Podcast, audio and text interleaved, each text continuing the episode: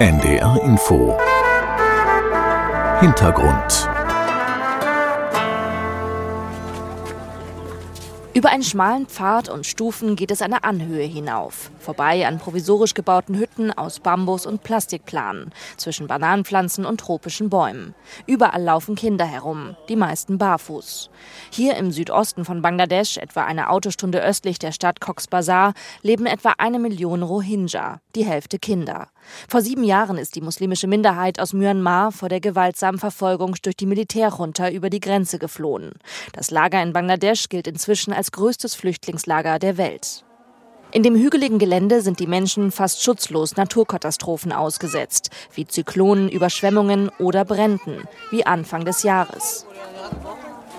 Nach ein paar Metern ist die Erde schwarz von Ascheresten. Eine Plastiktonne ist halb zerschmolzen.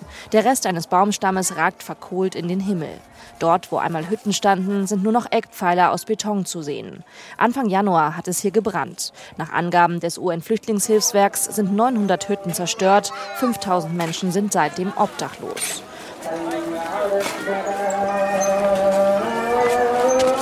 Von einer Moschee in der Nähe dringt Gesang herüber. Auch nur Ayesha hat ihre Hütte durch die Flammen verloren. Jetzt hat sie sich auf der betonierten Fläche von etwa zwei mal drei Metern einen Verschlag aus verschiedenen Planen gebaut. Das Feuer habe sie im Schlaf überrascht, erzählt die 28-Jährige.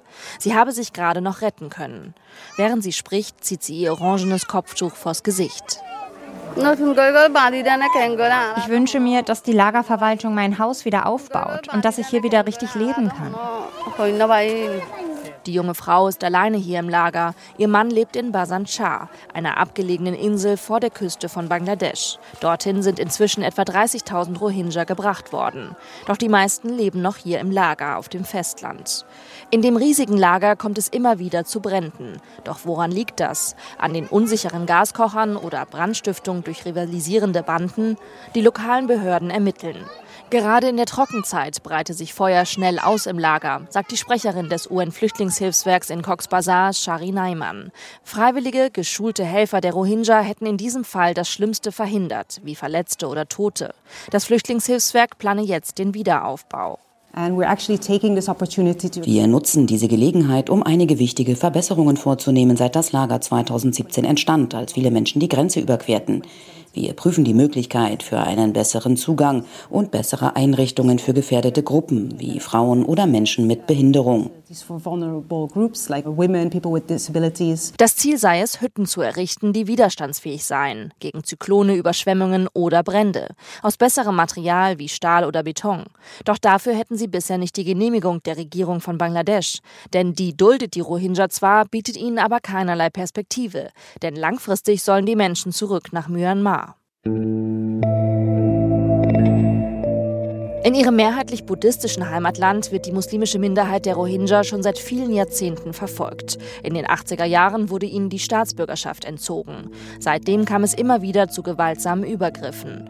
2017 ging das Militär von Myanmar besonders brutal vor. Tausende Rohingya sollen systematisch ermordet worden sein, auch Kinder. Frauen wurden vergewaltigt.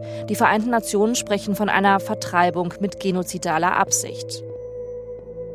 Jasmin Leuch forscht für das Deutsche Institut für Entwicklung und Nachhaltigkeit zu den Ländern Bangladesch und auch Myanmar.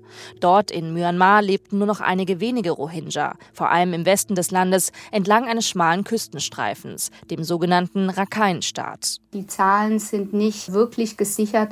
Wir wissen nur, dass es weitaus äh, weniger sind als diejenigen, die nach Bangladesch vertrieben wurden. Und größtenteils äh, leben diese Rohingya in Myanmar in einer Art Lager und wo dies nicht der Fall ist, ist ihre Bewegungsfreiheit ganz massiv eingeschränkt. Als muslimisches Nachbarland hat Bangladesch 2017 seine Grenzen für die Rohingya geöffnet. Und das, obwohl es selbst ein relativ armes Land ist. Doch inzwischen gibt es laut Jasmin Leuch zunehmend Probleme mit der lokalen Bevölkerung. Die Solidarität schwinde. Die Regierung von Bangladesch dulde die Rohingya zwar noch, verweigere ihnen aber jeglichen Zugang zum Arbeitsmarkt oder zur Bildung. Was eben auch den Hintergrund hat, dass die bangladeschische Regierung verhindern möchte, dass diese Flüchtlinge mit Bangladeschis um Arbeitsplätze Arbeitsplätze auf dem lokalen Arbeitsmarkt konkurrieren.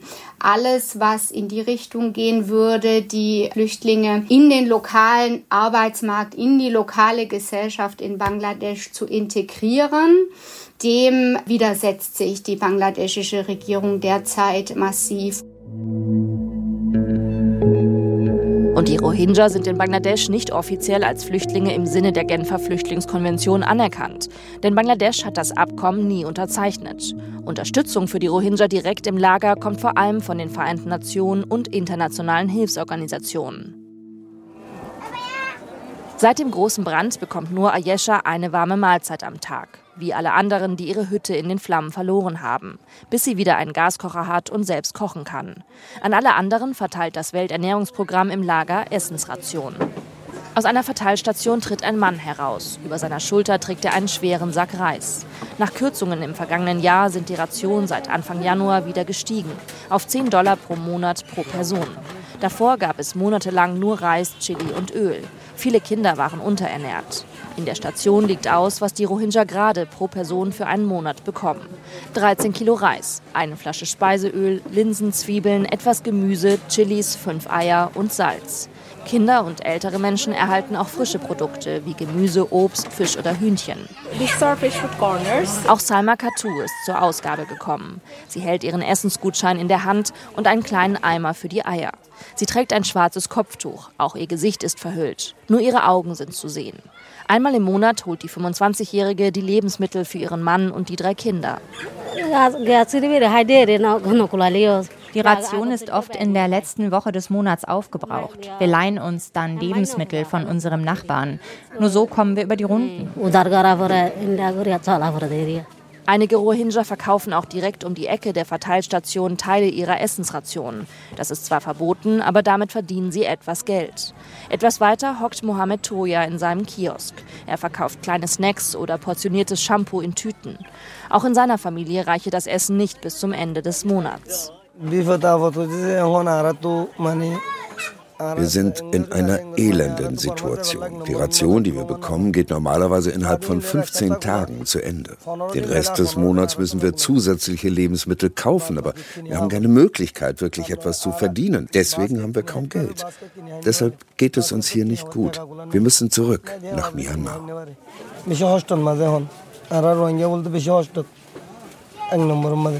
Auch Emanuela Maschayo vom Welternährungsprogramm bestätigt, dass die Essensrationen für viele Familien nicht reichten und sie seien komplett abhängig davon.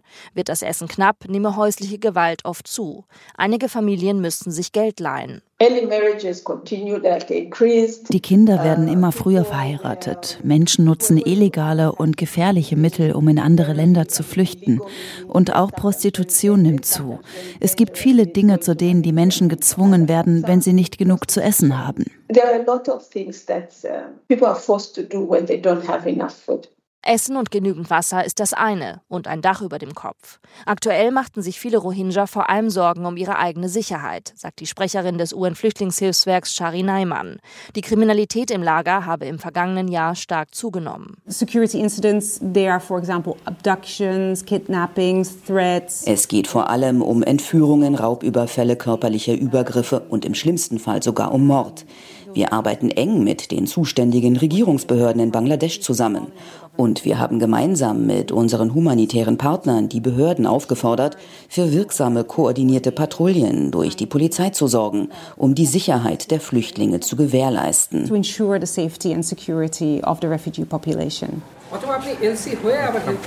Tariqul Islam ist als Regierungsbeamter verantwortlich für zwei der insgesamt 33 Lager. Er untersucht auch die Ursache von Bränden. Und eben hat er in seinem Büro mit Mitarbeitern über die letzte Drogenrazzia gesprochen. 150 Polizisten sind für etwa 34.000 Rohingya zuständig. Manchmal rufen sie Spezialkräfte. Auch der Beamte berichtet von harten Drogen, die im Lager im Umlauf seien. Die Rohingya schmuggelten sie aus Myanmar nach Bangladesch, vor allem chemische Drogen. Es gibt Gruppen und einige sind sogar bewaffnet. Sie haben keine Ideologie oder Philosophie. Sie holen sich Geld von anderen. Unser Nachbarland ist eines der Lieferanten von Drogen, nämlich von Amphetamin. Es ist schwierig, diese Drogenhändler zu identifizieren. Aber im letzten Monat haben wir ein paar Drogenhändler erwischt. Gegen die ein Gerichtsverfahren läuft. Es werden auch immer wieder Fälle von Menschenhandel bekannt. Schmuggler bringen Rohingya über die Grenze und zwingen Frauen und Kinder zur Sexarbeit. Die Regierung von Bangladesch versucht das einzudämmen, indem sie die Rechte der Rohingya beschränkt. Sie dürfen das Lager nur verlassen, wenn sie eine Genehmigung haben, zum Beispiel für eine medizinische Behandlung. Auch Internet- und Telefonempfang sind in dem Lager bewusst extrem reduziert. Laut Regierungsbeamten Tariqul Islam sind die Menschen zunehmend verzweifelt. In diesen Unterkünften können sie sich nicht bewegen, was zu Depressionen führt. Wenn wir mit ihnen sprechen, verlangen sie, dass sie in ihr Land zurückkehren können. Wir glauben, dass eine würdige, freiwillige Rückführung die einzige Lösung ist. Daran müssen wir arbeiten. Wann genau seine Regierung diese Repatriierung plane, könne er noch nicht sagen. Und die Rohingya müssen weiter ausharren. Gerade auch die Kleinsten. Die Hälfte der etwa eine Million Rohingya im Lager sind Kinder. Der Sprecher der Hilfsorganisation Save the Children, Shahidul Haq, ist oft hier. Er führt durch das Lager. Während er spricht, laufen einige Kinder mit. Eine Brücke aus starkem Bambus führt über einen Bach. Sie ist teils eingebrochen. Die Kinder balancieren geübt darüber. Die Kinder erzählen uns immer, dass sie Angst vor Feuer und anderen Gefahren haben, vor bewaffneten Gruppen und dass sie vor allem spielen wollen. Aber in den Lagern gibt es nur sehr wenig Platz zum Spielen und keinen sicheren Ort. Deshalb haben wir kinderfreundliche Zentren eingerichtet. Child-friendly centers where they can go. Weil es im Lager auch keine richtigen Schulen gibt, gehen die meisten Kinder in Lernzentren von Hilfsorganisationen wie Save the Children zum Unterricht in ihrer Muttersprache Rohingya. Etwa 30 Kinder sitzen an diesem Tag zusammen. Sie lernen gerade Burmesisch, die offizielle Sprache von Myanmar. Denn dort in ihrem Heimatland sollen sie schließlich bald wieder zur Schule gehen. So die Idee. My name is Nur Safa. I am nine years old. Die neunjährige Nur Safa und ihre Mitschüler haben gerade die Transportmittel auf Burmesisch gelernt. Jeden Tag läuft sie hierher zum Lernzentrum. Ich lese und schreibe gerne. Ich lerne gerne. Die Lehrer sind nett zu mir und jeden Tag bekomme ich in der Schule Kekse. Sie hat schon eine genaue Vorstellung, was sie einmal werden möchte. Ingenieurin.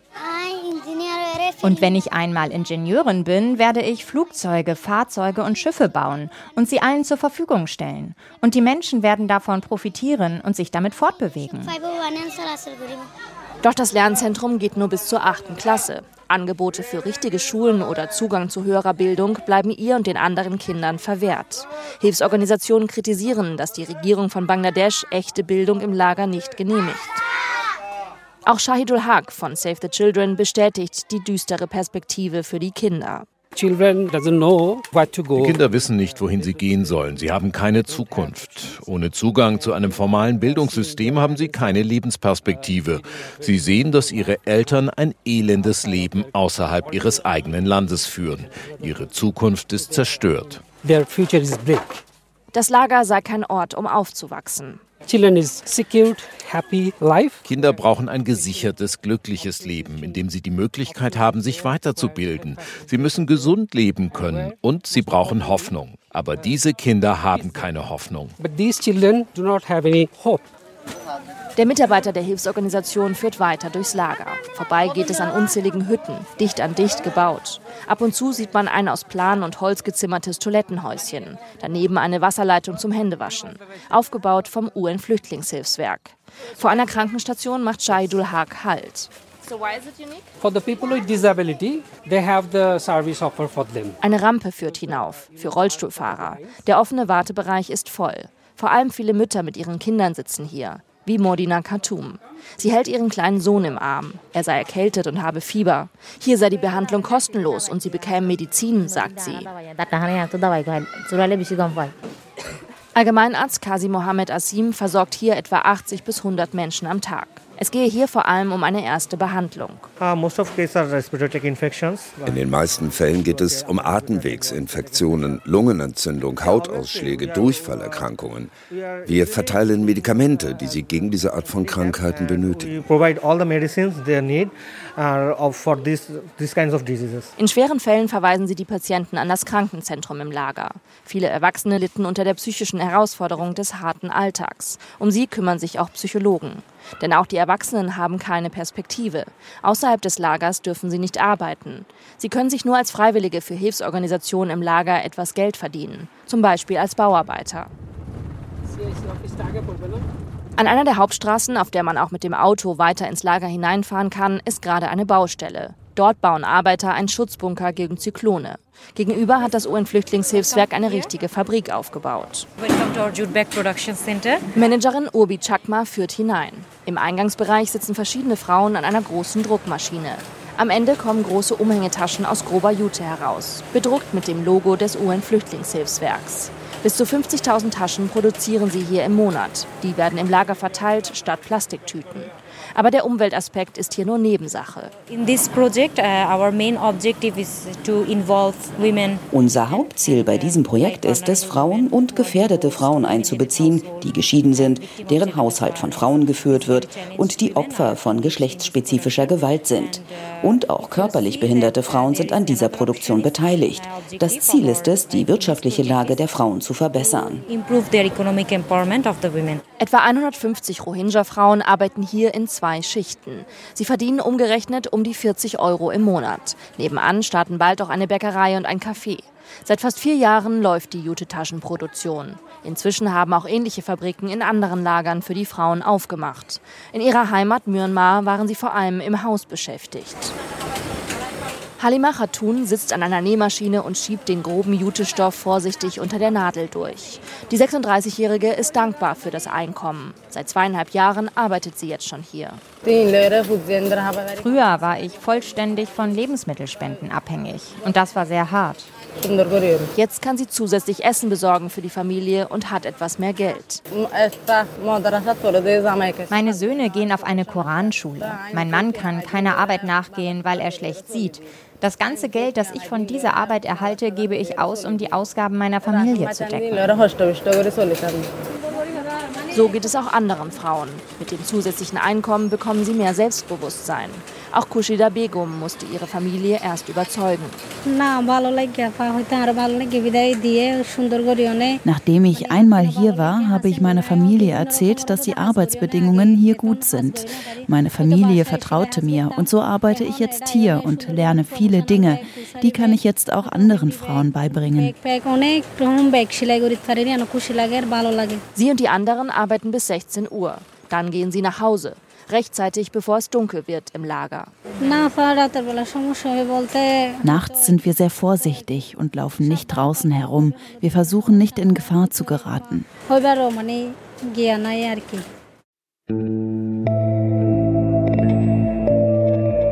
Wie kann es für die Rohingya in dem überfüllten Lager weitergehen?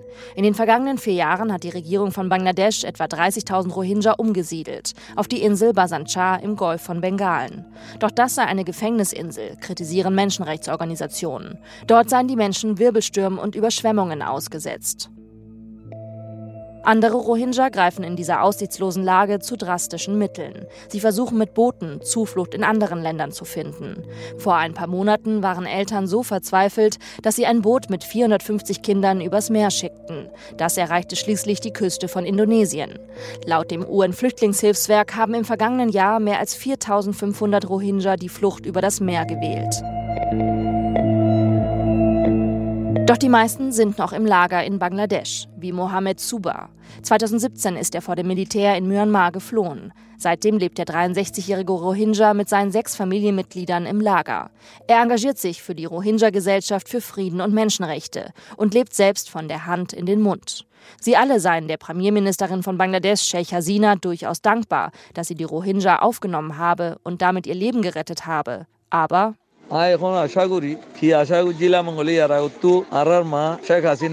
als Sheikh Hasina, die wie eine Mutter für uns ist, sagte, sie werde sich für unsere Rückführung einsetzen und dafür kämpfen, waren wir sehr glücklich. Aber die Behörden von Myanmar gewähren uns keine Rechte. Und das ist sehr frustrierend.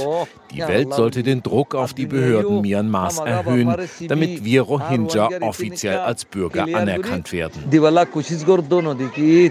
Die Rohingya bräuchten endlich eine Perspektive. Am besten in ihrer Heimat, der Region Rakhine im Westen von Myanmar. Alhamdulillah, Rohingya Fast alle Rohingyas hier sind bereit, in ihre Heimat zurückzukehren. Denn wir sind nicht staatenlos, wir haben ein Land und unser Land ist Rakhine. Wir haben gegen die Briten gekämpft, um die Unabhängigkeit zu erreichen. Aber vor der Rückführung sollten die Rohingya als ethnische Gruppe anerkannt werden. Erst dann sind alle zur Repatriierung bereit. Und diese Forderung richtet er an die Militärregierung von Myanmar. Das sieht auch Politikwissenschaftlerin Jasmin Lorch so. Natürlich wäre das langfristige politische Ziel für fast alle Seiten, dass die Rohingya irgendwann nach Myanmar zurückkehren könnten und dort Schutzgarantien hätten und dort friedlich und frei von Übergriffen leben könnten. Doch bisher sei so eine Zusage der Militärjunta, auf die sich die Rohingya verlassen könnten, sehr unrealistisch. Vermittlungsversuche durch China zwischen Myanmar und Bangladesch hätten bisher zu keinem Ergebnis geführt. Auch eine Integration der Rohingya in die lokale Gesellschaft von Bangladesch sei aktuell nicht denkbar. Eine weitere Möglichkeit wäre, dass andere Länder den Rohingya eine neue Heimat bieten. Also beispielsweise in der Region, aber auch über die Region hinaus, in den USA, in Europa. Aber auch dort sind die Widerstände, die politischen Widerstände sehr groß. Der Regierungsbeamte von Bangladesch aus dem Lager Tariqul Islam hofft auf Hilfe von außen.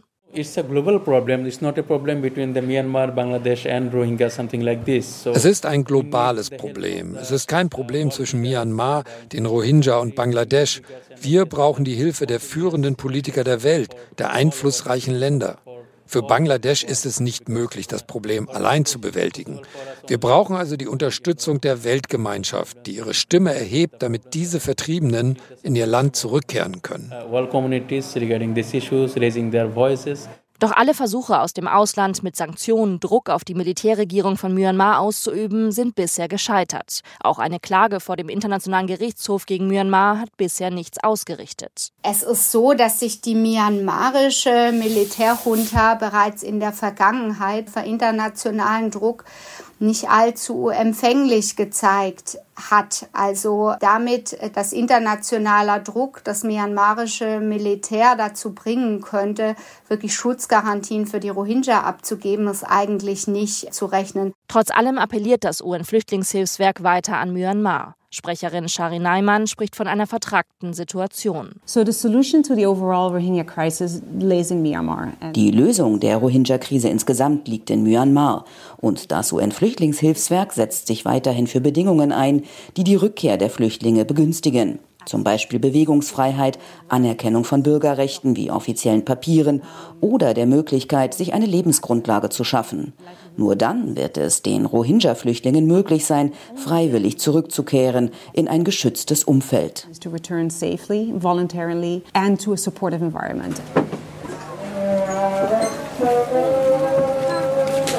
Bis eine Lösung gefunden wird, geht es für die Rohingya in Bangladesch im Lager in der Nähe von Cox's Bazar weiter Tag für Tag ums Überleben. Sie brauchen genug zu essen, Wasser und ein Dach über dem Kopf. Auch Jalal Ahmed lebt seit dem Brand Anfang Januar im Freien. Er hockt unter einem Verschlag auf einer Liege. Er hat Decken von Hilfsorganisationen bekommen gegen die Kälte nachts. Ich weiß nicht, wie wir um Hilfe bitten können, aber wir brauchen Hilfe. In Bangladesch sei es für die Rohingya zu gefährlich, ihre Zukunft unsicher. Der Familienvater hofft, dass sie irgendwann in ihre Heimat Myanmar zurückkehren können. Doch wann ist völlig unklar. Ein Podcast von NDR Info.